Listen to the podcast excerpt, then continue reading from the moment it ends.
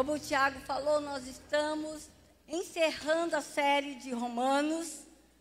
E eu sei que, como o Tiago também teve experiências no GP, muitas pessoas tiveram experiências com o Senhor. É um Deus que quer transformar.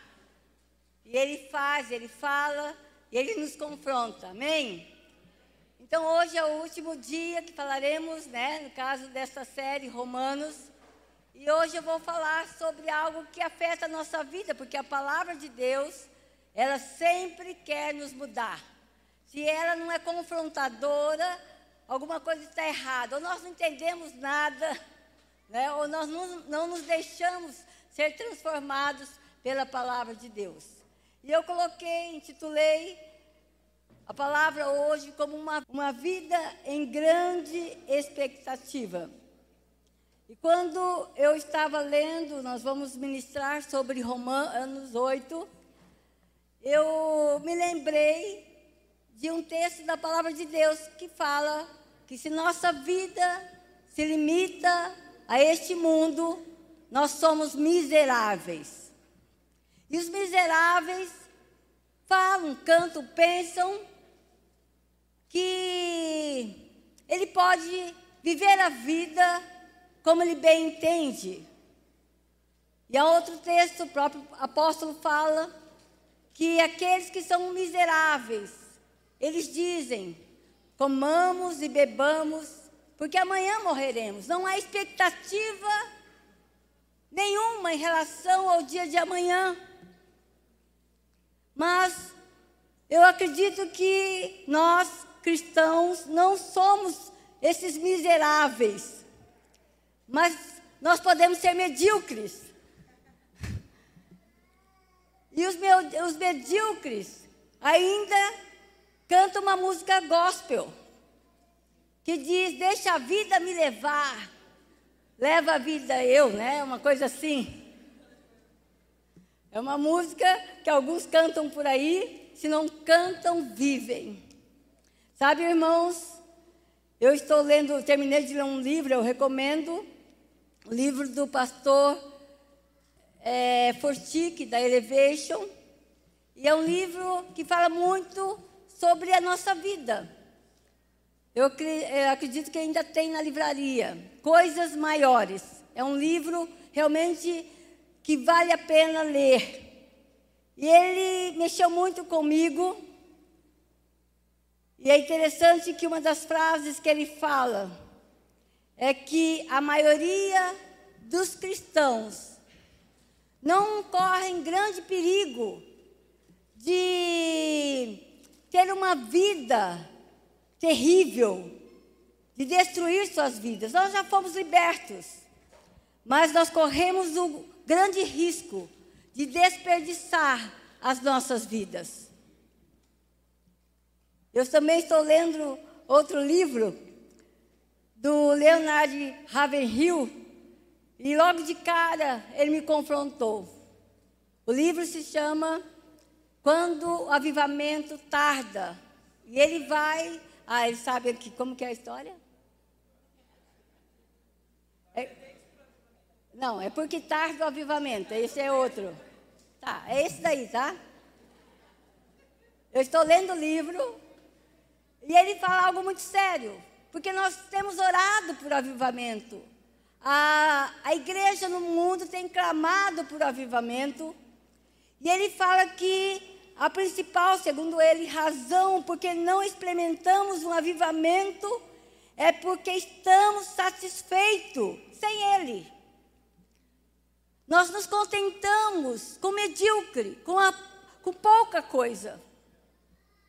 Isso é muito sério. É muito triste quando nós olhamos para países que viveram avivamentos e hoje não acontece nada. E nós temos aqui uma cultura alemã. Se você não é diretamente ligado ou afim dessa cultura, mas você tem de alguma forma essa influência. Mas, irmãos, a Alemanha ela passou por um grande avivamento.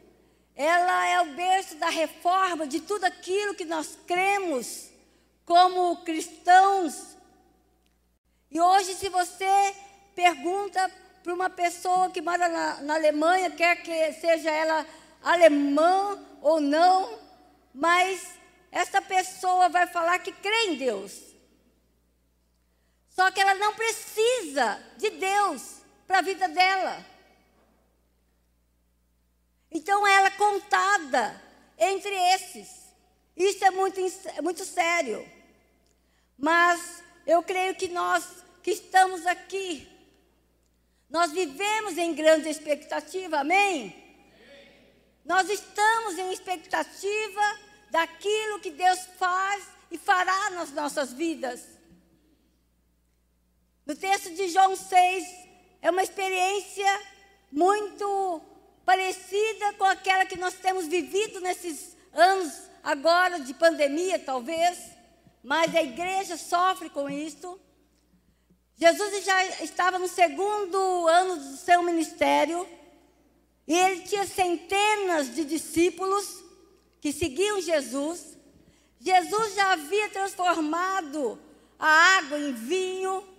Jesus já havia andado sobre o mar da Galileia. Jesus já havia curado pessoas, Jesus já havia feito coisa arada. E quando Jesus começa a falar das dificuldades, das aflições, de tudo aquilo que aqueles discípulos passariam, o texto fala que aqueles discípulos abandonaram Jesus. E Jesus olha para aqueles que são mais próximos dele e pergunta a eles: E vocês não vão me abandonar. E o Pedro, Pedrão, ele fala aquilo que eu creio que é, é, o, é a nossa fala e deve ser a nossa fala. Senhor, para quem iremos? Se só o Senhor tem as palavras de vida eterna. Pedro, ele sabia que não havia outra alternativa a não ser estar com o Senhor. Ele havia abandonado todas as coisas, a vida antiga. Ele havia experimentado a graça da presença de Deus com ele. Então não havia outra alternativa. Mas muitas vezes nós não entendemos muitas coisas. E eu quero falar sobre sofrimento atual e a glória futura, conforme Romanos 8. Sabe, o apóstolo Paulo fala: o sofrimento atual é como dores de parto. E eu estava me lembrando, eu não vou falar sobre os meus partos, né? Tive três filhos de parto natural, muito natural. Mas eu me lembro, a, a médicos, os médicos nem chegavam a tempo, caía. Eu profetizo sobre a vida da Jaque. Amém? Ei, glória! E é interessante que, quando a minha nora, a Larissa, foi ter o Joshua, o primeiro filho dela, e ela também é bem miudinha, porque o Felipe, meu último filho, nasceu com 4,100, olha o meu tamanho. E o Joshua nasceu com 4,300 gramas, ou coisa assim. A Larissa estava enorme. E ela foi ter o Joshua no hospital Darcy Vargas, há 11 anos atrás. E lá, a política era que fosse parto natural. E se não quisesse, teria que ser natural. E eu me lembro que o Felipe, né, o Lipão, meu filho, ligou para mim, mamãe, eu preciso que você fique com a Larissa, porque a Celia, mãe dela, não queria ficar com ela. E você vem para o hospital, porque eu não posso ficar. Porque não seria quarto particular, né, e tudo mais. E eles não permitiam que ele ficasse, e eu fui lá. E a Larissa estava, tinha entrado em, em estado de... É, como? Trabalho de parto. É, faz tantos anos que eu tive os meus que eu nem sei mais disso. A Larissa entrou em trabalho de parto e a coisa começou a apertar. E quando eu cheguei lá, ela gritava. Eu só ouvi os gritos ali. E ela falou assim: uma hora ela estava com tanta dor. e as enfermeiras falavam: Olha, mas não é hora de nascer. E ela gritava, entrou, deu, surtou. E chegou uma hora, ela falou assim para as enfermeiras: Eu vou embora, não quero ter mais meu filho. Mas como Pedro, ela tinha, tinha, entra, ela tinha entrado já nesse caminho, não tinha mais volta. E eu me lembro que eu só ouvi ali e finalmente o Joshua nasceu. E foi todo aquele, né, como você sabe, passou um tempo, algumas horas, e eu estava no quarto esperando a Larissa. Era bem noite, quando a enfermeira vem com a maca empurrando ali, a Larissa deitada, com o Joshua aqui, perto. E, e a Larissa ainda estava com aquela, aquele olhar de dor, o rosto sério.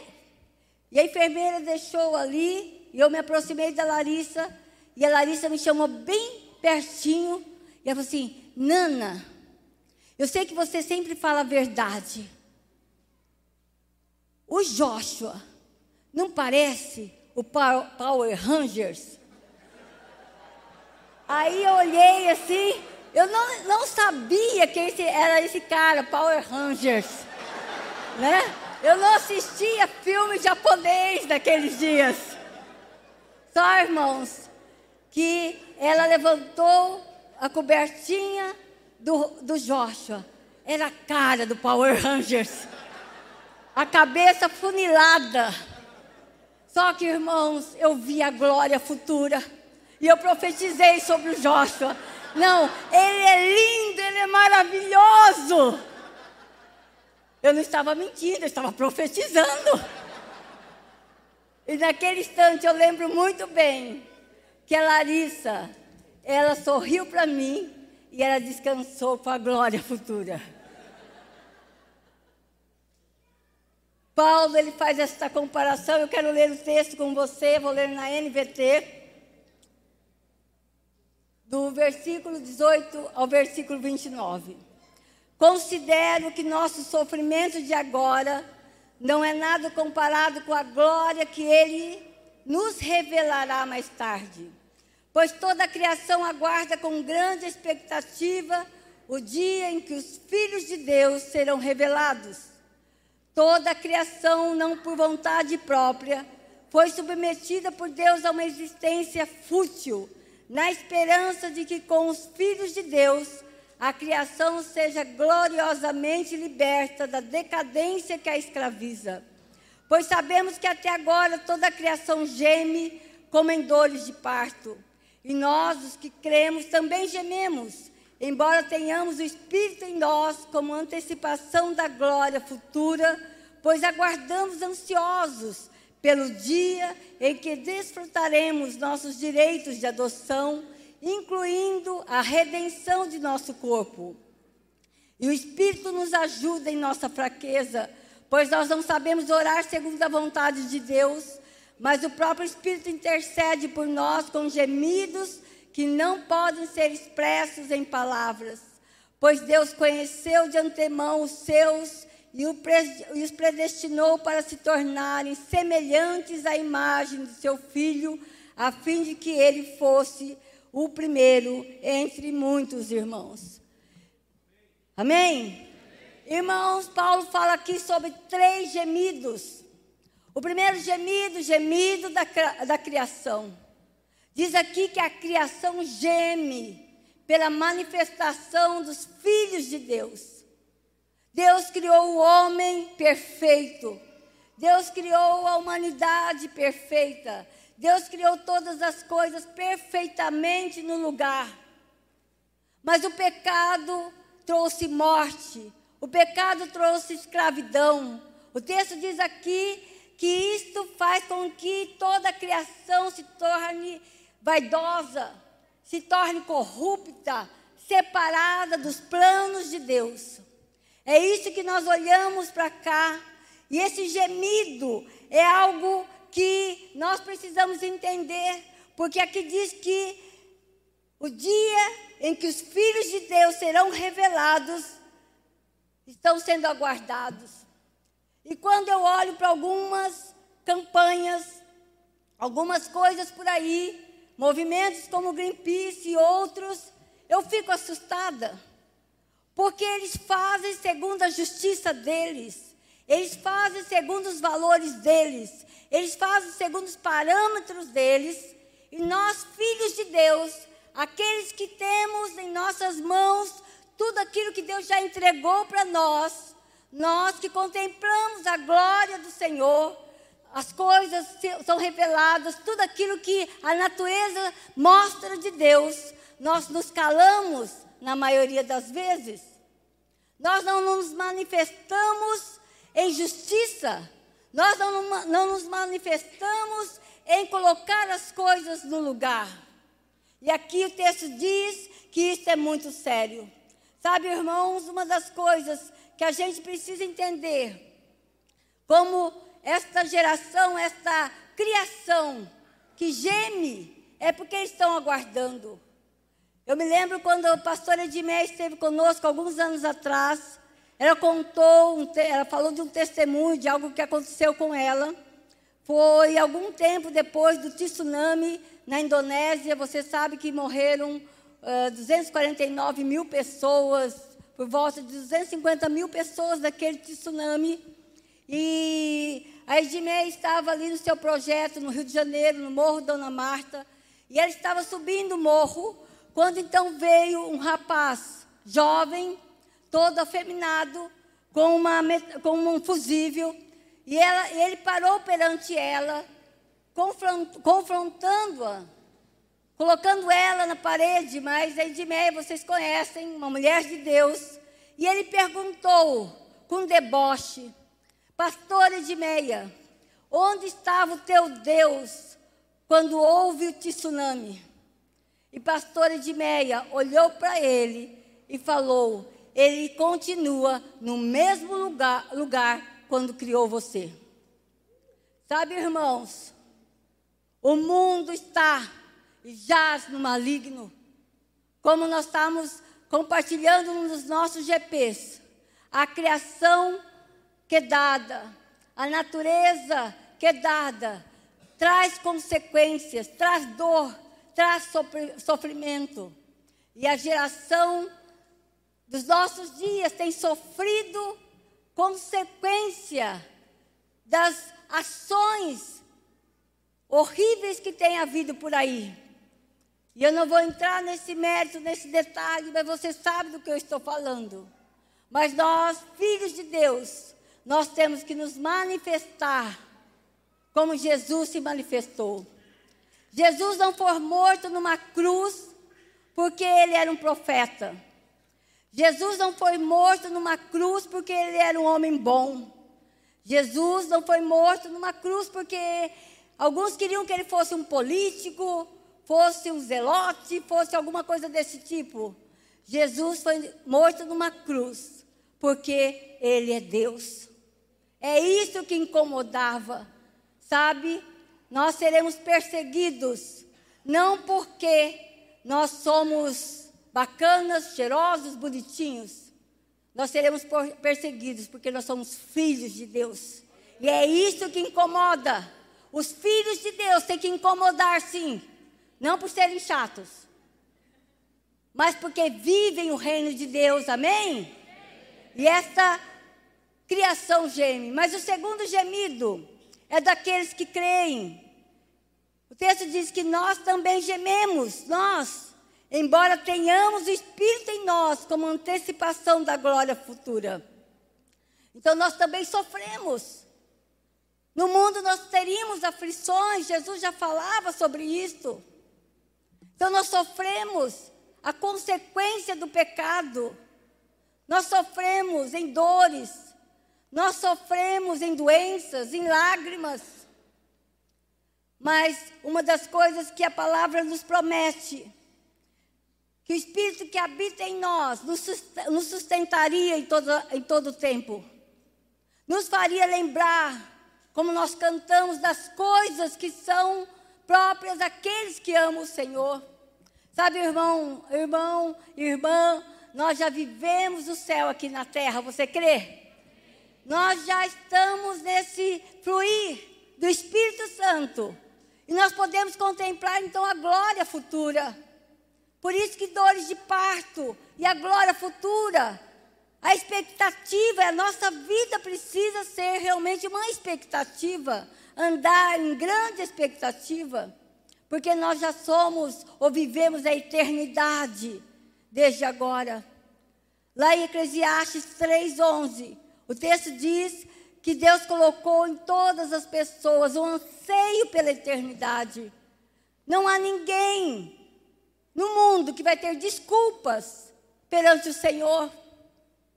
O alemão teve oportunidade, mas a Bíblia fala que todos que receberem Jesus serão feitos filhos de Deus, aqueles que creem no nome dele. Mas nós gememos, nós ansiamos, nós estamos em expectativa, mas há sofrimento. Mas também o terceiro gemido é o gemido do Espírito Santo.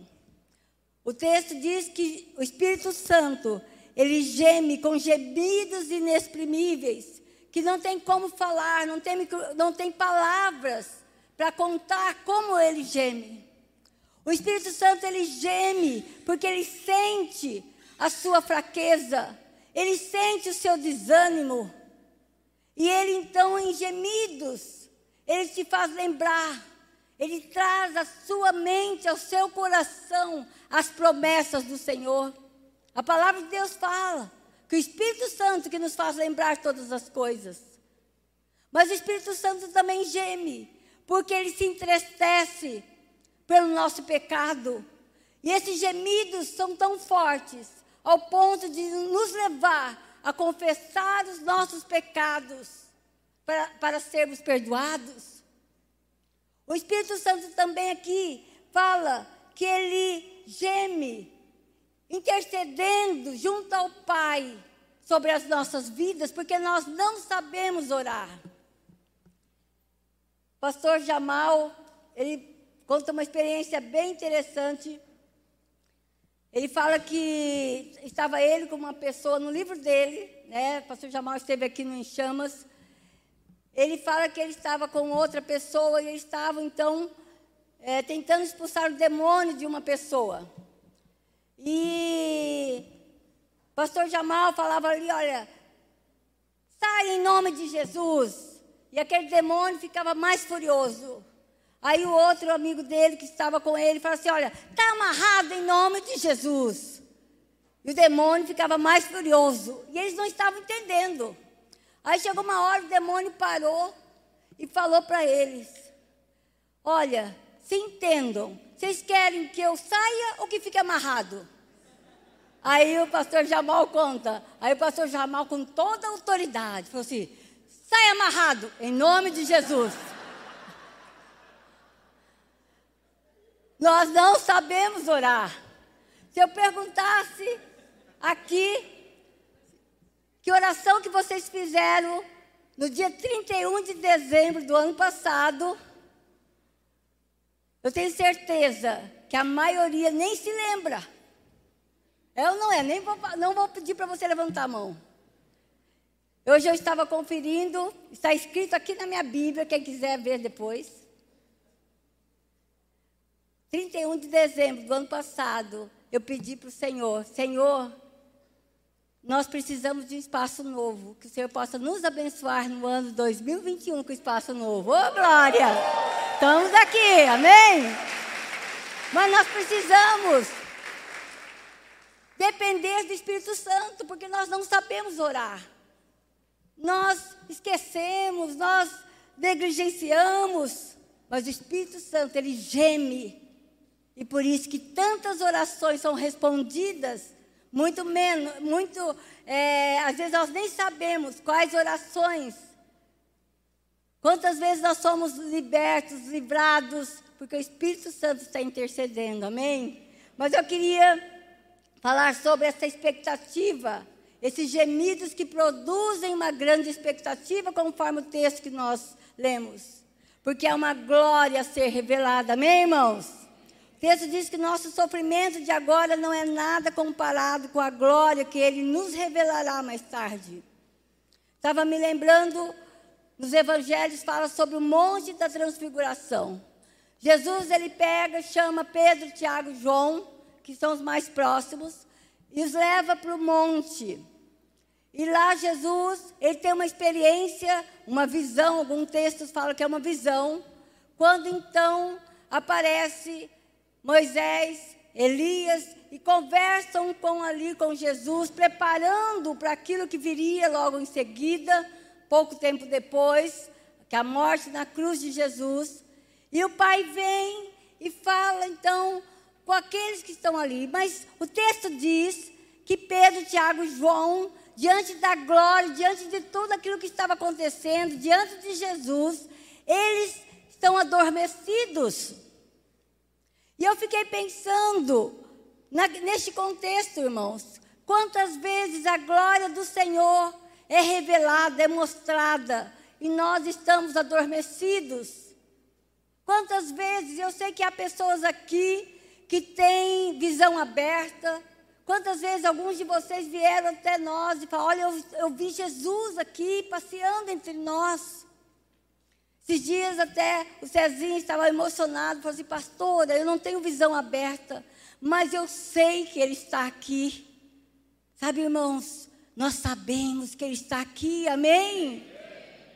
Mas nós precisamos estar acordados para ver a glória do Senhor.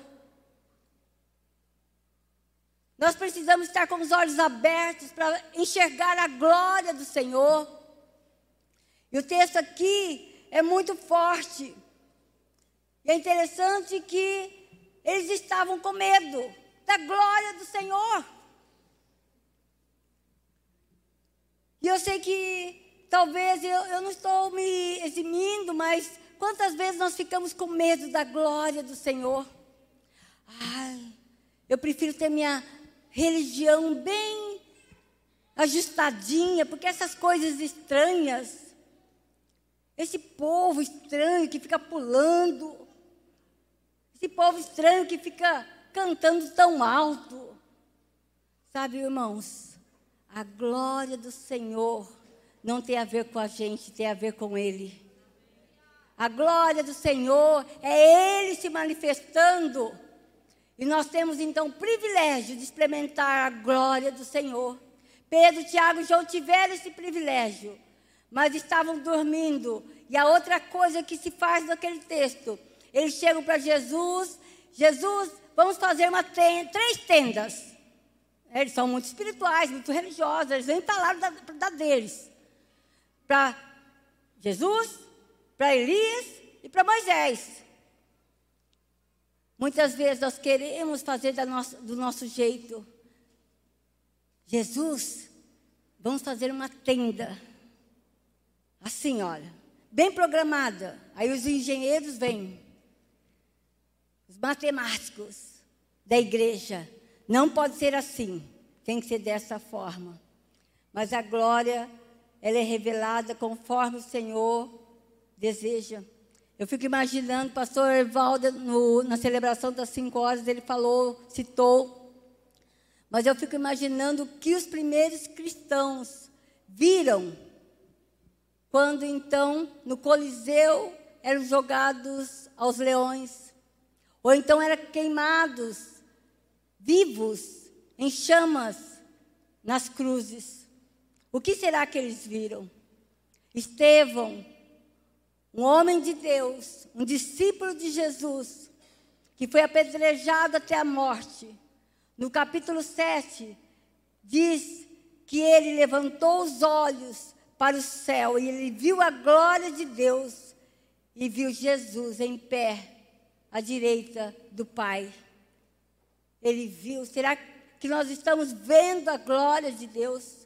É tanto que Estevão, ele morreu e aquilo com certeza constrangeu Paulo, porque Paulo, Saulo, né, não era nem Paulo ainda, o apóstolo, estava ali vendo a situação. Falam que eles pegaram as vestes de Estevão, que tinha acabado de ser apedrejado, e colocaram aos pés de Saulo. Sabe, irmãos, muitas vezes Deus está revelando a nós. E nós não estamos vendo.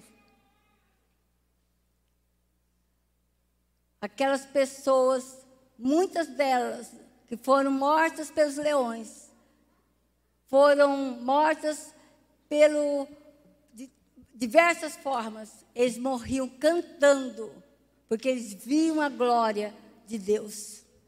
Eles viam a glória de Deus. Mas também esses gemidos não só produzem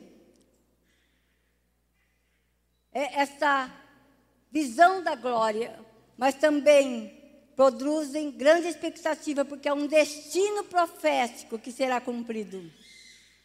O texto diz que Deus nos predestinou para nos tornarmos semelhantes à imagem do seu Filho. A predestinação é um predestino. Ele tem os seus.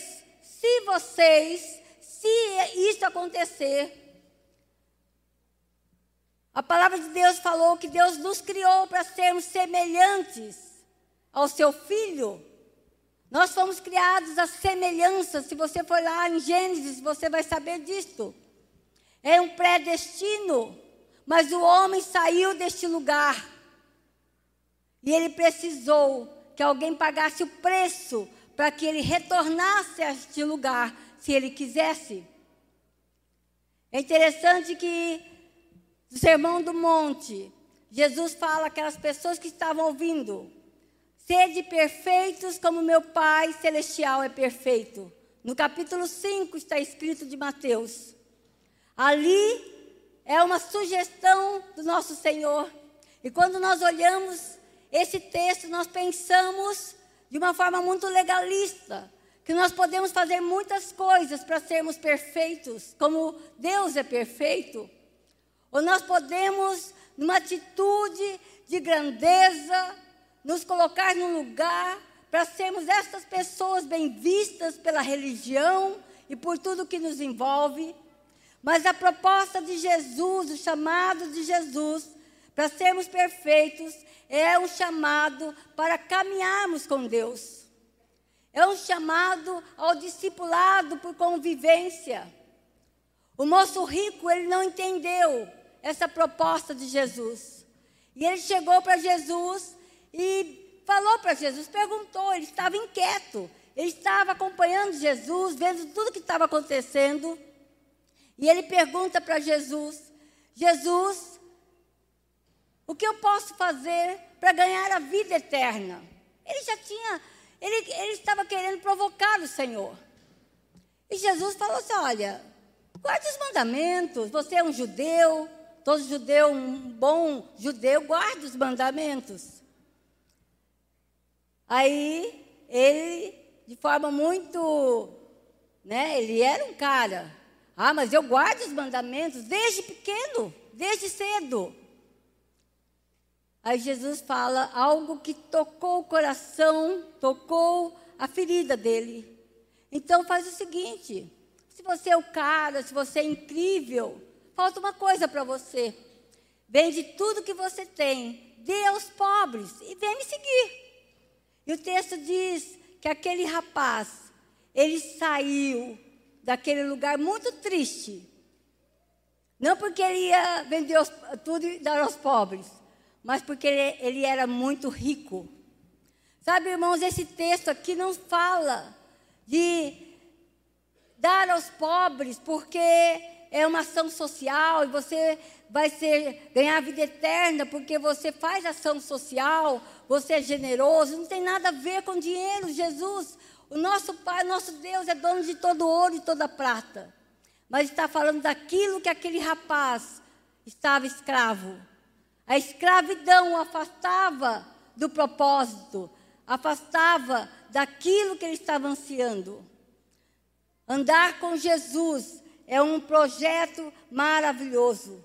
É interessante que o próprio Forte que ele fala que o custo de seguir Jesus é grande, mas o custo de não segui-lo é ainda maior. E nós temos que proclamar às pessoas essa verdade. Mas também esses gemidos produzem grande expectativa, porque há um direito a ser usufruído. O texto diz que nós aguardamos ansiosos pelo dia em que desfrutaremos nossos direitos de adoção, incluindo a redenção de nosso corpo. Olha para a pessoa do seu lado e fala só, você está estragadinho, mas vai melhorar. Pode, pode falar.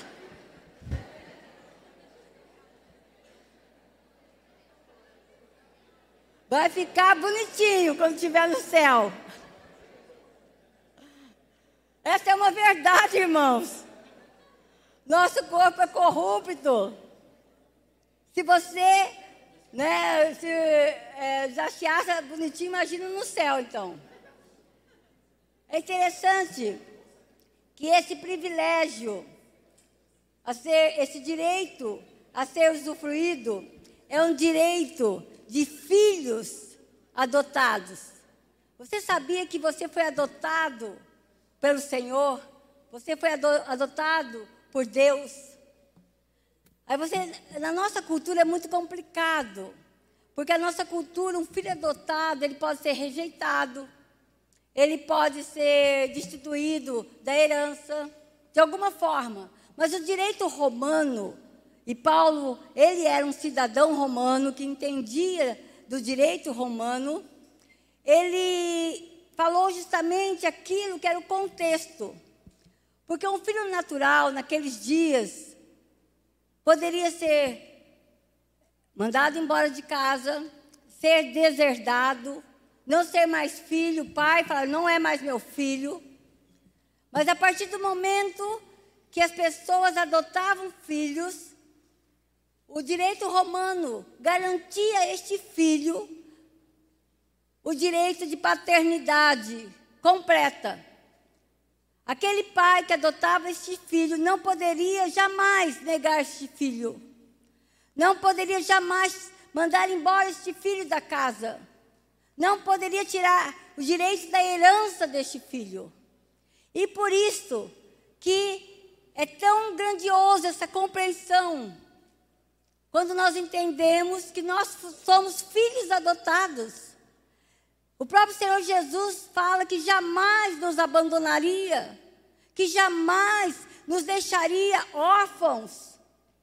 Ele já nos adotou, nós somos filhos adotados. E essa segurança, conforme o próprio, a, a palavra de Deus fala, essa segurança do crente, ela é testificada no nosso coração pelo Espírito Santo o Espírito Santo fala a cada um de nós que nós somos filhos de Deus. E conforme a pastora Esther falou, pregou de manhã, e você se tem dúvida em relação a isso, peça ao Espírito Santo para confirmar isso no teu coração. Você é um filho adotado. Se você disse sim a essa adoção, você já faz parte da família. Lá em Romanos e em Gálatas, eu quero ler um texto com vocês. Pois vocês não receberam um espírito que os torne de novo escravos medrosos, mas sim o Espírito de Deus, que os adotou como seus próprios filhos, o que nos dá um privilégio de chamá-lo papai. Fomos libertados para sermos filhos que têm direito à herança. E como filhos, somos, somos também herdeiros com pleno acesso à herança. Então o texto diz aqui que, como filhos adotados, nós não recebemos um espírito de medo. Amém, irmãos? Nós não temos um espírito de medo. E esta pandemia, ela trouxe no mundo medo. Porque o mundo jaz, que o mundo está sem Deus. Mas o mais intrigante disso tudo é que muitos cristãos entraram no engodo do inferno. E nós sabemos que esse espírito é um espírito enganoso. É um espírito que quer trazer dúvidas ao coração, trazer engano, trazer palavras terríveis. E isso faz com que então nós nos acuemos, nós nos escondamos. Mas nós não temos mais, conforme a palavra e a promessa de Deus, nós não temos mais esse espírito de escravidão. Nós somos um povo livre, um povo de Deus, que tem a garantia do céu e do reino. Amém? A palavra nos fala. E se nós, neste tempo tão difícil, não nos levantarmos, quem vai se levantar? O ímpio? Aquele que fica nos bares bebendo, aquele que vai pular carnaval. Sabe, irmãos, eu fico incomodada assim com muitas coisas. Eu quero dar uma notícia para você, muito triste.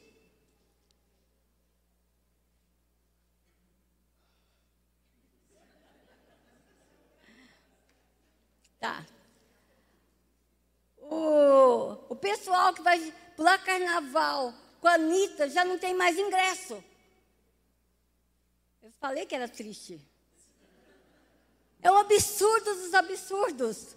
E ela fazendo apologia sobre todas as coisas, mentira do inferno. Muitos dos estados no Brasil já aboliram. Eu, nós estávamos em São Paulo. Aboliram máscara, rio, não tem mais nada, nada, por causa do carnaval. Não tem nada a ver com a pandemia. E muitas vezes, nós nas nossas igrejas ficamos tímidos, com medo, em nome de Jesus. Nós somos o povo que, em alta voz, pode falar: o Senhor vai à frente da gente, amém? É esse o nosso Deus.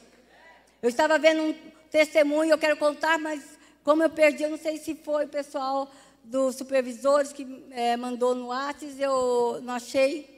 Mas a pastora, a missionária Red Baker, Red Baker, né? Ela, é, está na África e ela, ela é uma mulher de Deus, ela tem um ministério de cura. E ela contando ali o testemunho dela, vocês sabem que tem toda uma questão difícil de higiene, de tudo mais. E ela entrou numa aldeia onde havia cólera, muitas pessoas ali morrendo de cólera, uma doença que é muito forte na África.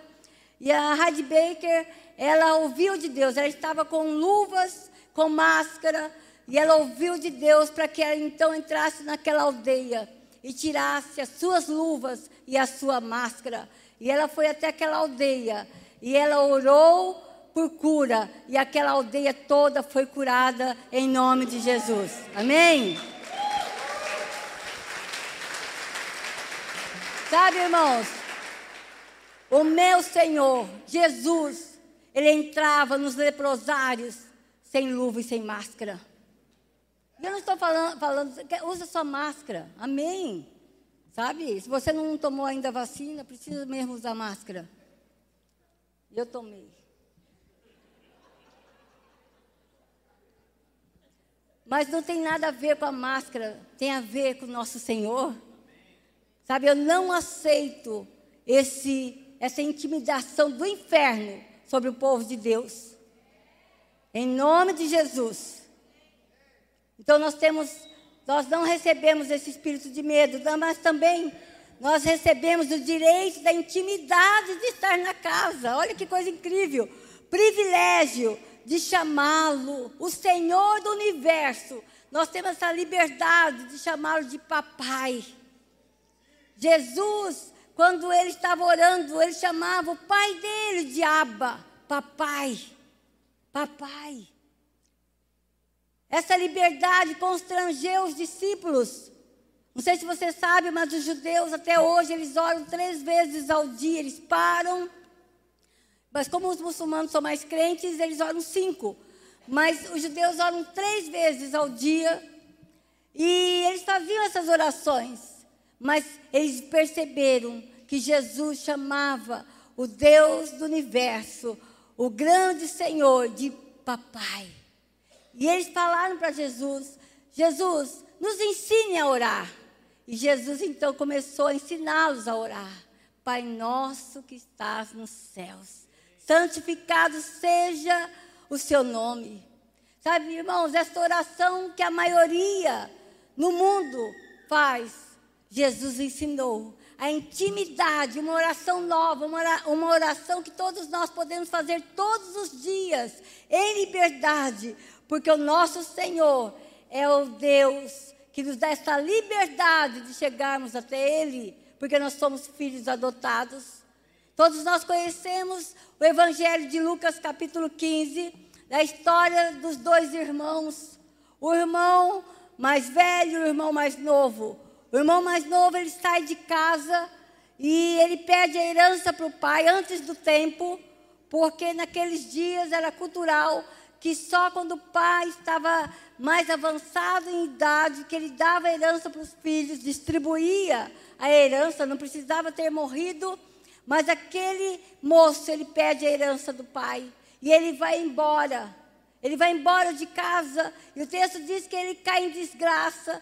Ele gasta toda a herança, toda a herança do pai. E ele volta para casa. E quando o pai vê aquele filho, o pai vai de encontro ao filho. Ele sai da casa, vai para o portão e o filho chega. E ele abraça aquele filho arrependido. E ele coloca três elementos que é garantia para nós, filhos adotados, filhos de Deus. Primeiro, ele coloca o anel, devolvendo ou restituindo aquele rapaz uma aliança, algo que era o compromisso do pai em relação àquele filho.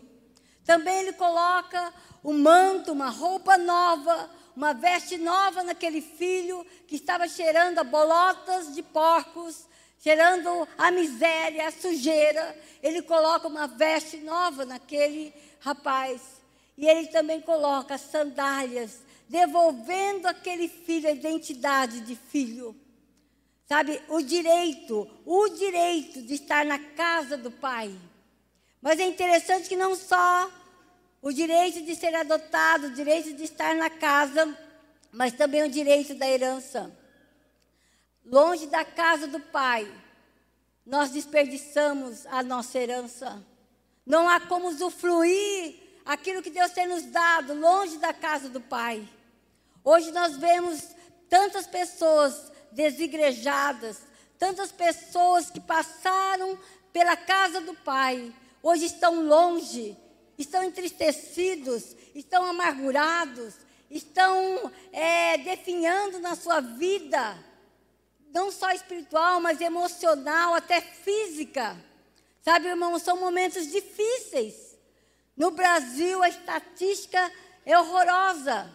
A mesma medida de pessoas cristãs é a mesma medida de pessoas que deixaram as igrejas e que estão ainda pior, se associando a coisas que não têm nada a ver com o reino de Deus, porque estão amargurados, porque desperdiçaram aquilo que eles tinham recebido na casa do pai. E é interessante que esse direito à herança é, é colocado para o filho mais novo, que quis receber antes. É o filho mimado, que gastou de forma errada. Mas tem um filho mais velho, que a gente sempre fala, talvez sejamos em muitos, é aquele que não usufruiu da herança que estava à disposição dele na casa do pai. Deus, Ele quer nos colocar no lugar certo, para que nós possamos usufruir todas as coisas. Eu estou terminando, eu quero só lembrar de algo que o apóstolo Paulo fala, ele fala sobre sofrimento. O apóstolo Paulo ele tinha toda a autoridade para falar sobre sofrimento.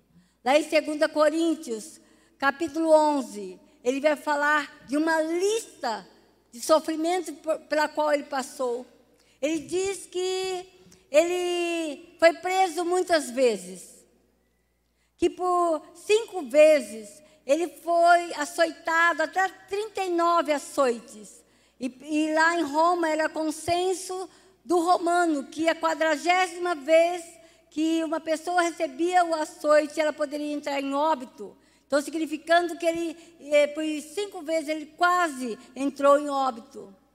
Paulo também fala que por, por três vezes ele foi espancado. Por mais três vezes ele foi sofreu naufrágio Paulo também, ele fala que ele sofreu perseguição por parte dos judeus, sofreu perseguição por, por parte dos gentios e até dos irmãos falsos. Ele vai falar que ele sofreu perseguição. Paulo sofreu fome, nudez, sofreu frio.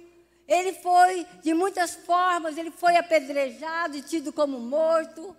Paulo fala que ele trabalhou mais do que todos os apóstolos, porque ele não foi reconhecido como apóstolo.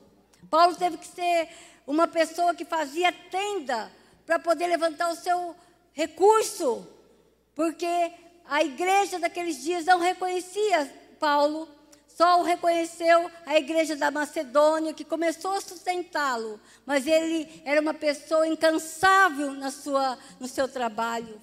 E Paulo fala que ele sofria todos os dias pelas igrejas que ele havia plantado, pela igreja de Cristo. Sabe, irmãos, ele tinha autoridade, mas Paulo, ele fala que a glória futura não é nada comparado a esses sofrimentos. E ele olhava para frente, ele não olhava pelas circunstâncias, não olhava para trás, mas ele faz o convite a cada um de nós a olharmos para frente, amém? E quando nós olhamos para a glória futura, para as coisas que Deus já está mostrando, nós podemos nos alegrar em dores de parto, sabendo que a criança vai nascer. E isso nos faz sorrir, mesmo em meio a dores. E sabemos que Deus faz todas as coisas cooperarem para o bem daqueles que o amam. Deus não permite sofrimento para nós, para cumprir um propósito mas em meio ao sofrimento, ele revela a sua glória. Oh, coisa maravilhosa, nós podemos ver isso.